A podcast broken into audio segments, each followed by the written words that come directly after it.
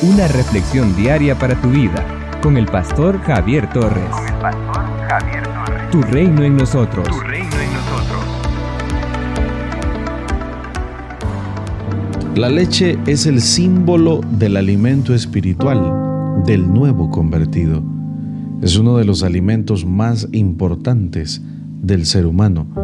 La palabra de Dios dice en 1 Corintios capítulo 3, versículo 2, os di a beber leche y no vianda, porque aún no erais capaces, ni sois capaces todavía. La leche es un líquido blanco segregado por las glándulas mamarias de las hembras de los mamíferos. Es un alimento nutritivo que junto con el pan formaba parte de la dieta básica del pueblo israelita, tal como sucede en el mundo entero hasta el día de hoy. La leche nos trae lecciones espirituales profundas. En las tierras bíblicas no solo se usaba la leche de vaca, sino también de oveja, de cabra y de camella. En la Biblia se mencionan dos tipos de leche. La leche líquida, la bebida, la fresca, que se debía consumir justo después de extraída debido a las altas temperaturas de Palestina. Este tipo de leche se echaba a perder más rápido si no había desde luego ningún tipo de tratamiento. La segunda leche es la leche fermentada. La similar al yogur es la leche más resistente al clima de Palestina, traducida en algunas versiones en la Biblia como cuajada o, mantequilla. En Génesis capítulo 18, verso 8 y en el libro del profeta Isaías capítulo 7, verso 22 se hace referencia. La primera mención a la leche en la Biblia está en Génesis capítulo 18, verso 8, donde se relata que Abraham ofreció mantequilla y leche a los ilustres huéspedes angelicales. Y en Éxodo capítulo 3, verso 8, Dios promete al pueblo de Israel una tierra que fluye leche y miel. Esa expresión significa una tierra de prosperidad y abundancia. En el libro de Job capítulo 29 verso 6, Job afirma que lavaba sus pasos con leche. Es una figura retórica que expresa el tiempo de su prosperidad económica. Y en el libro del profeta Isaías capítulo 55 verso 1 se invita al pueblo a comprar vino y leche sin dinero. Esta es una figura retórica sobre la maravillosa salvación ofrecida gratuitamente por el Señor. El Señor promete que Israel mamará la leche de las naciones y tomará del pecho de los reyes. Israel se ha beneficiado mucho de las riquezas de las grandes naciones. Gran parte de la riqueza de Estados Unidos está en manos de judíos. En 1 Corintios capítulo 3 verso 2, el apóstol Pablo usa la figura de la leche como un alimento de los recién nacidos. Así los creyentes de Corinto todavía eran bebés en la fe.